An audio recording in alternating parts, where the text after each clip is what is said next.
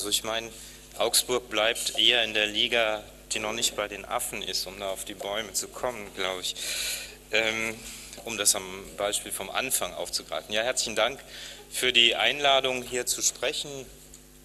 Äh, manche im Programm werden, vielleicht die das ältere Programm gesehen haben, noch einen Kollegen äh, hier vermuten, äh, der nicht hier sein konnte. Und ich werde auch nicht seinen Vortrag halten, sondern im Grunde ein Thema, ich habe keine Folien vorbereitet, nachdem man mir kürzlich in den Berufungsverfahren an der Universität Augsburg vorgeworfen hat, ich hätte nur eine Folie für 15 Minuten. Das war sozusagen ein Kritikpunkt an meinem Vortrag. Ich habe das dennoch geschafft, gegenüber denjenigen, die 10 oder 20 Folien hatten, äh, mich durchzusetzen. Äh, habe ich keine Folie heute und der Titel lautet äh, Drama, Baby Drama, Kompetenzbildung als Programm und Zumutung individualisierter Bildungspraxis im Zeitalter der Positionierungsmacht. Das ist nun ein Titel, von dem ich selber nicht recht weiß, ähm, was ich davon halten soll. Und ähm, faktisch äh, bindet er zwei Themen zusammen, über die ich ein bisschen gearbeitet habe. Einmal äh, eine Beschäftigung damit äh, mit bildungssoziologischen Fragestellungen und zum Zweiten eine Beschäftigung äh, mit, dem, mit einer Diagnose von veränderten Machtverhältnissen in der zweiten Moderne. Das ist einem Arbeitskontext geschuldet, in dem ich gearbeitet habe. Ich werde in diesem Vortrag ein paar Punkte aufgreifen, die heute hier schon diskutiert worden sind und gewissermaßen eine Überleitung machen von dem heutigen Tag auf den morgigen, glaube ich. Also im Hinblick, wenn Sie es wollen, allgemein äh, eher in Richtung auf eine soziologische Beobachtung ähm, der Kompetenzdiskussion, der Kompetenzerfassungsdiskussion äh, gehen. Und ich habe mir vorhin das durchgespielt. Äh, die nächste Schleife ist ja eigentlich eine Kompetenzerfassung der Kompetenzerfasser und man kann es sozusagen immer so weiter äh, drehen und äh, wer dann am Schluss äh, das letzte Wort hat, das muss man dann sehen. Ich denke auch, das, was ich behandeln werde, spricht das Thema an, das heute schon mal diskutiert, andiskutiert worden ist, das Verhältnis von Messung und Wettbewerb und die Frage, ob sich das auseinanderhalten lässt. Und das ließ sich vielleicht auch mal auseinanderhalten, aber ich vermute, das lässt sich immer weniger auseinanderhalten. So viel vielleicht äh, zur Einleitung äh, in, diese, in, in meinen Vortrag. Ich möchte das in zwei Blöcken machen. Der erste Block, in dem, mit dem ich mich beschäftige, äh, trägt diesen Untertitel Kompetenzbildung als Programm und Zumutung individualisierter Bildungspraxis. Wir haben uns viel heute mit der Frage der Kompetenzen beschäftigt und mit der Frage der Kompetenzmessung. Und äh, der Kollege van Essen hat ja in seinem Vortrag sehr viele Fragezeichen äh, benutzt, um zu sagen, was man alles berücksichtigen muss. Äh, mich hätte sozusagen seine Antwort dann in Teilen interessiert.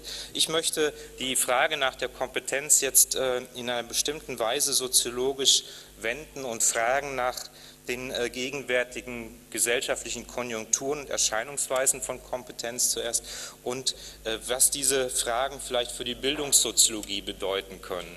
Das ist einem Problem der Bildungssoziologie geschuldet zunächst. Vor zwei Jahren hat äh, die Sektion Bildungssoziologie der Deutschen Gesellschaft für Soziologie eine Tagung in Freiburg, in dem sonnigen und immer schön wettrigen Freiburg, ähm, ausgerichtet und auf dieser Tagung war das, der Call for Paper sozusagen darauf gerichtet zu sagen, verdammt nochmal, heute wird überall Bildungs- und Kompetenzforschung gemacht und die Bildungssoziologie wird eigentlich nicht mehr wahrgenommen. Was kann sie denn nun tun eigentlich, ja, obwohl sie sich ja schon so lange damit beschäftigt? Ich zitiere aus dem Call for Paper, in der Folge des Aufschwungs und Ausbaus der empirischen Bildungsforschung oder der empirischen Bildungsforschungen ist das Profil einer eigenständigen soziologischen Bildungsforschung gegenwärtig kaum erkennbar. Und weiter heißt es in diesem Call, welche Theoriebezüge und Forschungsfragen, welches Bildungsverständnis, welche methodischen Vorgehensweisen konturieren eine als genuin bildungssoziologisch sich verstehende Forschung und Theorieentwicklung. Wie also könnte die Bildungssoziologie und das heißt auch die Bildungssoziologie bezogen auf Fragen der Kompetenzforschung, ihre vergleichsweise randständige Lage inmitten einer überbordenden gesellschaftlichen Diskussion über Bildungsprozesse und Kompetenzmessung verlassen. Vor dem Hintergrund der explosionsartigen Institutionalisierung von Bildungswissenschaften, Bildungsforschung sind natürlich soziologische Zugangsweisen vielfältig diffundiert und werden genutzt. Entsprechende Problematisierung von Bildungsprozessen, vorhin fiel das Stichwort eines Vertrauensverlustes eigentlich in äh, die professionellen Bewertungskompetenzen, entsprechende Problematisierungen sind ebenfalls allgegenwärtig. Das gilt für politische Entscheidungsträger, es war heute schon davon die Rede, die auf die entsprechenden Ranglisten äh, blicken. Das gilt natürlich für die Schülerinnen und Schüler, die im Grunde, und ich spreche von zwei Töchtern, äh, die ich habe und die solchen Tests sozusagen unterworfen sind und deren Lehrkräfte sich daran orientieren.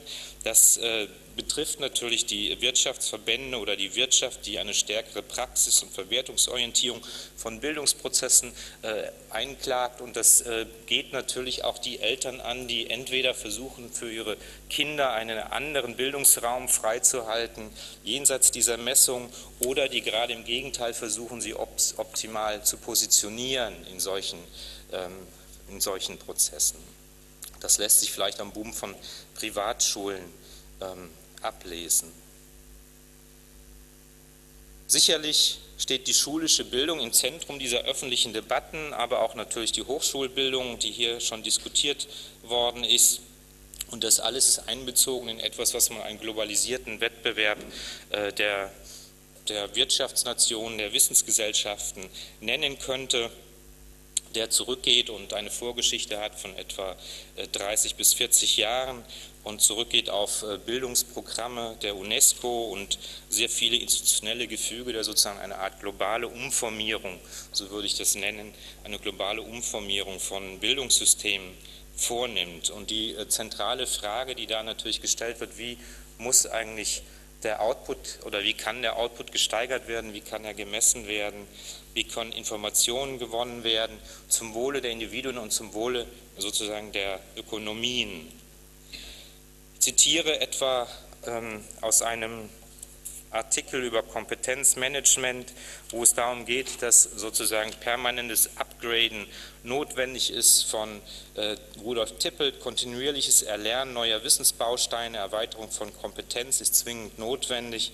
um den neuen Anforderungen der Organisationen und Unternehmen gerecht zu werden längere Ausbildungszeiten, fortlaufende Um- und Weiterbildungsprogramme, lebenslange Kompetenzentwicklung werden dabei immer selbstverständlicher.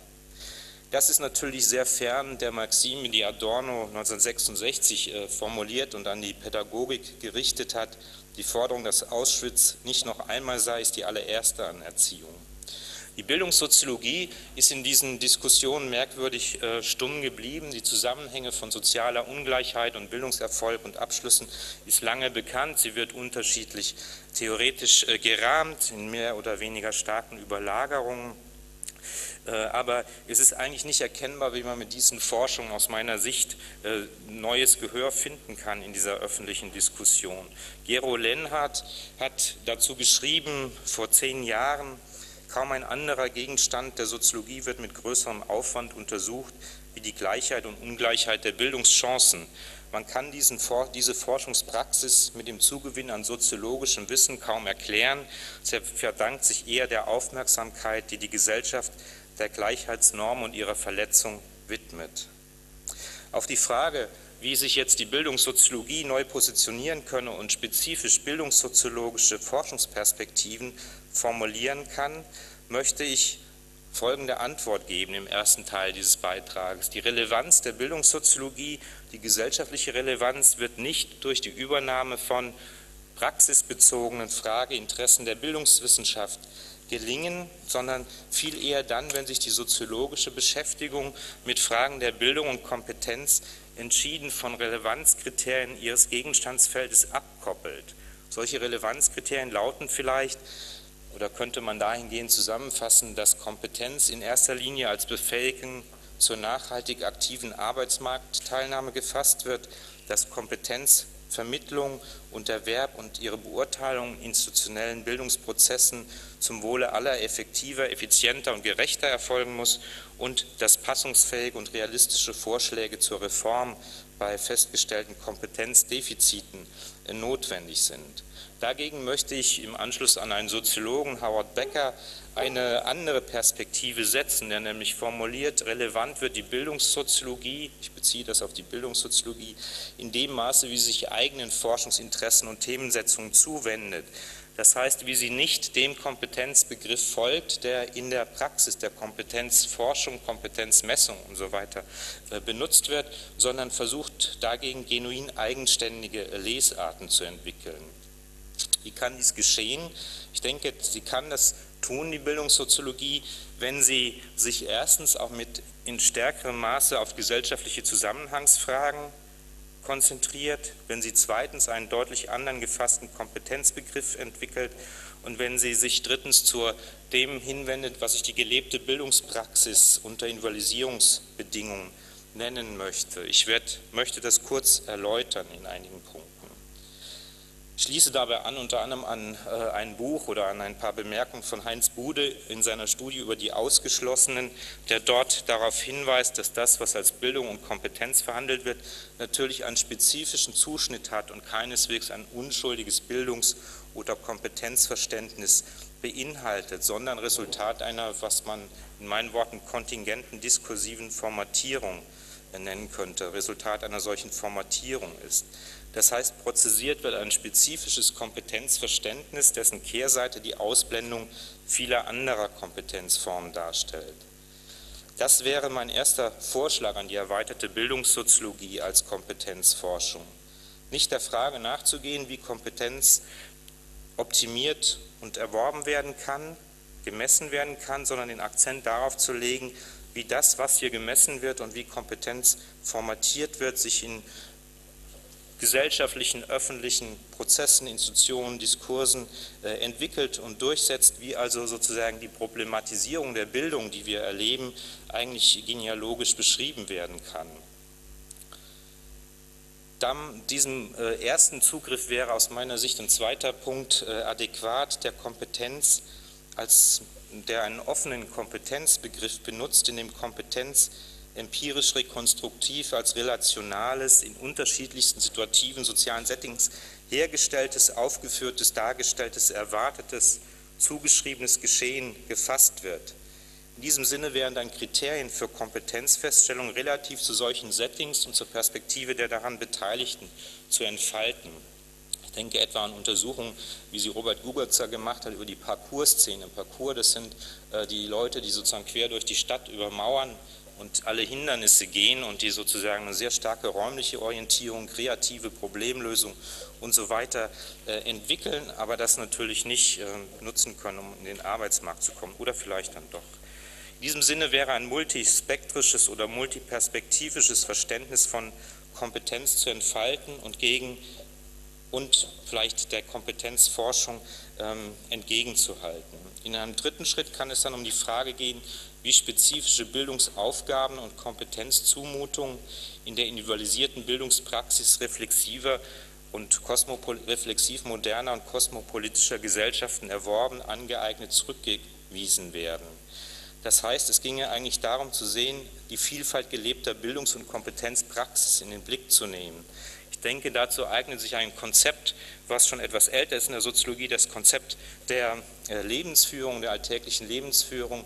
Das ist sozusagen ein Konzept, das in Rechnung stellt, dass die verschiedenen ähm, Handlungsbereiche, mit denen wir alltäglich zu tun haben, natürlich zusammenhängen. Und das, Herr Münch hat es schon mal angesprochen vorhin, dass die Frage, äh, wie viel Zeit man in die Lehre äh, investieren kann, natürlich auch damit zusammenhängt, ob man das Bad noch fließen muss oder ob sozusagen die Schule geschlossen hat und die Kinder zu Hause sind und solche Sachen. Also dass man das eigentlich in einer solchen Querschnittsaufgabe, in einer Querschnittsbetrachtung ähm, angeht. Damit könnte man also danach fragen, was gilt in welchen gesellschaftlichen Handlungsfeldern und Milieus als Kompetenz? Das Improvisieren, das Organisieren, das Schweigen, das Späße machen, die technische Fähigkeit, eine Webseite anzulegen, Freunde in Facebook zu gewinnen und so weiter. Es ginge dann nicht länger darum, die Anpassung von Bildungssubjekten an Erwartungen zu fokussieren, sondern sich umgekehrt den vielfältigen Adaptionen, Subversionen dieser Erwartungen empirisch zu nähern. Das Konzept der, der, alltäglichen Lebensführung konnte darauf gerichtet werden, die horizontale Situiertheit von Bildungsprozessen und Kompetenzen in den Blick zu nehmen. In Umkehrung der Bildungsforschung könnte es dann darum gehen, Lebensführung nicht als Ergebnis mehr oder weniger gelungener Bildung, sondern als Ort oder Handlungsrahmen für einen multiple hybriden Kompetenzerwerb sowie die Auseinandersetzung mit Bildungsprozessen zu verstehen, indem sie in Lebenspraxis eingebettet sind und durch diese geformt werden. Das wäre nun sozusagen der erste Punkt und das sind Empfehlungen an die Bildungssoziologie vielleicht in erster Linie. Ich komme zum zweiten Punkt, zur Frage der Positionierungsmacht und äh, das ist ein Begriff, den ich äh, vor, vor zwei Jahren in einem Artikel über Casting- und Ranking-Gesellschaft äh, benutzt habe und das möchte ich kurz vorstellen. Das hängt unmittelbar mit, diesem, mit der Kompetenzdiskussion zusammen. Vor einigen Tagen, genau gesagt am letzten Montag, titelte die Süddeutsche Zeitung einen Kommentar von Martin Hesse zur Rolle von Ratingagenturen in der heutigen Finanzwelt mit der Headline Freiwillig versklavt. Er schreibt darin, ich zitiere, die Grundidee eines Ratings ist ja gut. Experten prüfen, ob ein Unternehmen, eine Bank oder ein Staat kreditwürdig ist und kondensieren das Ergebnis in einer Note. Im besten Fall wirken Ratings wie ein Warnsystem, das Geld zu den richtigen Preisen seiner sinnvollsten Verwendung zuführt. Doch wenn nur drei Institutionen den Takt vorgeben, nachdem sich Millionen Investoren in aller Welt bewegen, wird die scheinbar objektive Bewertung zur Gefahr. Es sind ja keine Fakten, um die es geht, sondern Meinungen und es ist immer noch reichlich unklar, wie sie zu ihren Noten kommen. Ich nehme ein zweites Beispiel, diesmal aus dem französischen äh, Kontext. Zur gegenwärtigen französischen Hochschulsituation schreiben die Philosophen Fabienne Brugère und Guillaume Leblanc 2009 im Hinblick auf die Verwandlung von Universitäten in Unternehmen, ich zitiere, dieses Paradox, das dem angesprochenen Hochschulmanagement zugrunde liegt, wird durch die Bezugnahme auf Evaluation gelöst, die zunehmend auf die einzige politische Vorstellungskraft, Entschuldigung, die zunehmend die einzige politische Vorstellungskraft der Gegenwart ausmacht. Worauf beruht eine solche Politik der Evaluation? Zuallererst auf der Weigerung, die Evaluierungsinstanzen zu evaluieren. Die, Evalu Evalu die Evaluation kommt von oben wie ein Leuchtturm, die, um wie ein Leuchtturm die elenden Subjekte aufzuklären, die sich so gut wie sie eben können mit den tatsächlichen universitären Problemen herumschlagen. Sie erscheint so als eine Angelegenheit reiner Macht. Etwas Ähnliches wird auch in dem, Beitrag, in dem Titel meines Beitrages angesprochen. Die Idee zu diesem Titel, also zu Drama, Baby Drama, übernehme ich aus einem Beitrag von Laura Weißmüller zum Thema Das Weltbild junger Frauen heute, der am 5. Mai 2008 ebenfalls in der Süddeutschen Zeitung erschien. Dort ging es um die Frage, ob Schülerinnen in den USA und in Deutschland inzwischen eher auf Aussehen bzw. körperliche Performance statt auf Bildung setzen, um Karriere zu machen. Denjenigen unter Ihnen, die keine halbwüchsigen Töchter haben, ist wahrscheinlich das Leitzitat nicht unbedingt geläufig. Ich möchte deswegen zumindest kurz erwähnen, um was es geht.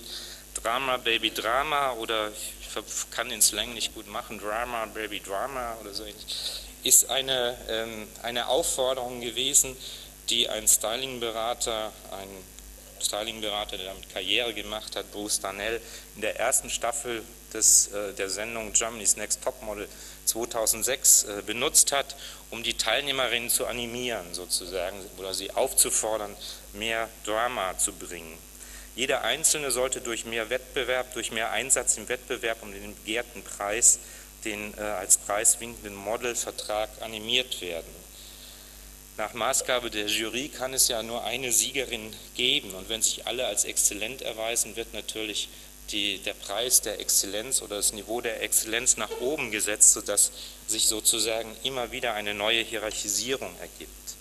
Um dieses Urteil auf sicherem Grund zu fällen, ließ die Jury Wettkämpfe der hier vor allem körperlichen Selbstdarstellung in Szene setzen. Ähm, die aktuelle Staffel ist vorbei, wenn Sie das mal sich antun möchten. Ich kämpfe mit meinen Töchtern jede Woche dagegen an, aber ähm, vergeblich eigentlich. Also vor diesem Hintergrund dieser Wettkämpfe übernimmt die Jury im Rückgriff auf vielfach beschworene, aber nicht weiter explizierte Insider-Fachkompetenzen bezüglich der Spielregeln und Anforderungen des Modelmarktes, die Selektion Schritt für Schritt. Das war das Spiel, auf die sich alle Teilnehmerinnen zum finanziellen Wohl der Jury und der Sendeanstalt und der Werbeträger weniger zum Wohl ihres eigenen finanziellen Vermögens eingelassen hatten. Der enorme Erfolg dieser Show und vergleichbarer älterer Formate wie Deutschland sucht den Superstar lässt sich verschieden deuten. Er mag in der kulturindustriellen Deformierung, in allgemeiner Vorliebe für Brot und Spiele oder das Mitfiebern in sportlichen Wettkämpfen äh, gehalten werden. Er kann seinen Grund darin finden, dass hier ein natürlich illusionäres Aufstiegsversprechen jenseits öffentlicher Bildungszumutungen, Körper oder Stimme statt Abitur und Studium äh, abgegeben wird. Es liegt jedoch, er liegt jedoch, und das wäre eine These meines Vortrages, vor allem darin begründet, dass er konzentriert ein allgemeines soziokulturelles Modell der Gegenwart präsentiert, auf das Zuschauerinnen und Zuschauer eigene Erfahrungen beziehen können. Was in der akademischen Hochschulwelt Deutschlands als Exzellenzinitiative in Erscheinung tritt, ist im Grunde in seiner Logik nichts anderes. Und Richard Münch hat das ja äh, präzise analysiert. Das Gleiche findet statt in der Prämierung von Best Practice, in Ratings, Auditings, Evaluations, Zertifizierungen und Rankings, in Assessment Centern, äh, die den Zugang zu beruflichen Positionen bestimmen, aber auch in internetbasierten Partnerschaftsagenturen, die den Kontakt zum gewünschten Geschlechtspartner herstellen. Die Gewinner dieser Shows, dieser Shows gewinnen stellvertretend, ihre, ihre Verliererinnen verlieren stellvertretend. Beide kämpfen an Publikums statt gegen das Exzellenzparadox, die durch die Knappheit der zu vergebenen Prämien erzwungene Logik der Selektion nötigt alle zu höherer Leistung und deren Erfüllung kann permanent äh, verschoben werden auf Grundlagen der Anstrengung aller, also sozusagen durch die Anstrengung aller verändert sich permanent das Level, die Maß, äh, Messlatte sozusagen. Daran liegt gewissermaßen das Paradox der Positionierungsmacht, die hier symbolisch verkörpert wird. Die französischen Soziologen Vincent de Gaujac und Isabella Teboada Leonetti sprechen 1997 von einem Kampf um Plätze, einem Lüt der Place, der an, Klasse, an, die Stelle des Klassenkampfes äh, getreten ist, den Lüt der Klasse. In der kritischen sozialwissenschaftlichen Diskussion ist vor allem das unternehmerische Subjekt in den Blick genommen worden in den letzten Jahrzehnten oder im letzten Jahrzehnt. Was dabei übersehen wird, ist sein Pendant, die Jury, das heißt die Instanzen, welche die Hierarchisierung vollziehen, über Positionierung, Prämien, Zugang oder Ausschluss entscheiden, die Statthalter der Positionierungsmacht. Solche Agenturen und Agenten beziehen ihre Legitimation aus einem Wissensvorsprung, einer geheimen Kenntnis der Eingeweihten und Erfolgreichen über das, was der jeweilige Markt, zu dem der Zugang erkauft werden soll, erfordere. Man kann gewiss von Casting, Casting oder Rankinggesellschaft sprechen, weil die erwähnten Leistungs-, Selektions-, Rekrutierungs-, Bewertungsprinzipien ein entsprechendes verallgemeinertes gesellschaftliches Modell bilden. Meine These ist, dass genau dadurch und genau hier seit einigen Jahrzehnten eine Verschiebung von Machtkonfigurationen äh, sich entfaltet hat, die man mit dem Begriff der Positionierungsmacht beschreiben kann. Diesen Begriff benutze ich im Sinne der Foucault'schen Machtanalytik. Das will ich hier nur ganz kurz äh, erläutern. Ähm, Foucault'sche Machtanalytik heißt im Grunde, dass man versucht, nicht Macht äh, einseitig zu definieren als Möglichkeiten, das Handeln anderer äh, zu beeinflussen oder einzuschränken, sondern versucht, so etwas zu identifizieren wie komplexe gesellschaftliche Machtkonstellationen. Er spricht davon, äh, dass er unter Macht das den Namen versteht, den man einer komplexen strategischen Konstellation in einer Gesellschaft gibt. Eine Analytik der Macht hat er vorgelegt und spricht von Biomacht und Biopolitik und Disziplinarmacht als Machtfiguration des 19. und 20. Jahrhunderts.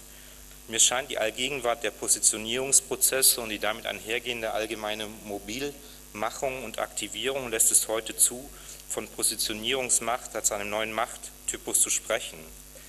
An Foucault anzuschließen bedeutet in diesem Zusammenhang nicht Effekte der Macht ausschließlich in der Unterdrückung, in der Repression, in der Einschränkung zu sehen, sondern zugleich die produktive Seite, die Ermöglichungen, die dadurch vorgenommen werden, in den Blick zu nehmen.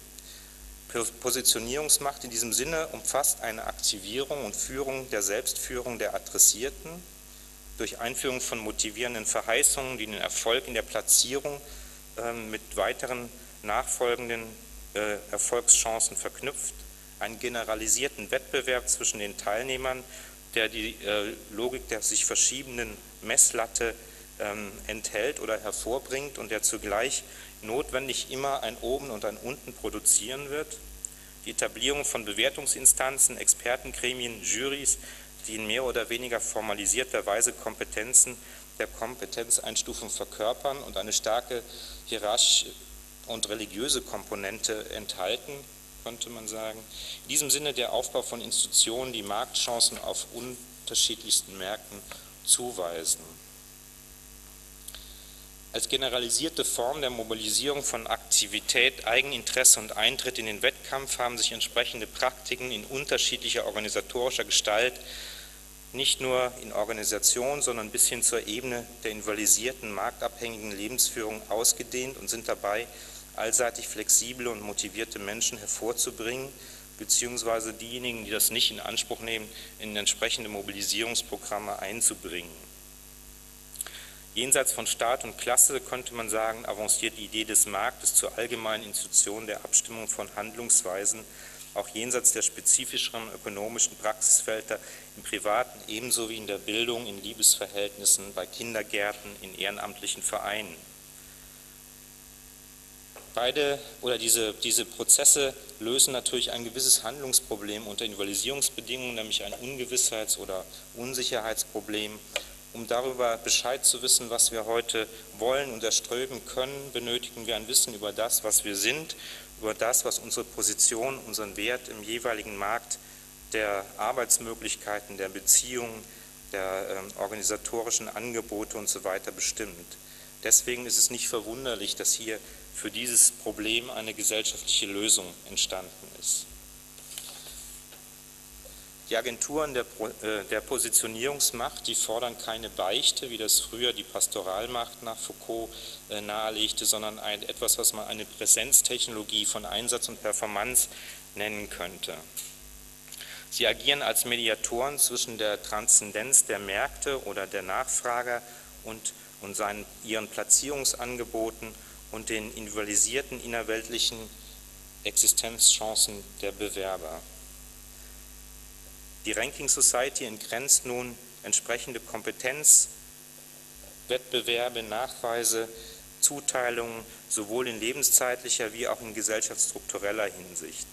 Mögliches Scheitern in diesen Prozessen wird nicht der Jury zugewiesen, sondern der mangelnden Anstrengung und Performance der Bewerber sowie der, permanenten Transformation der Märkte.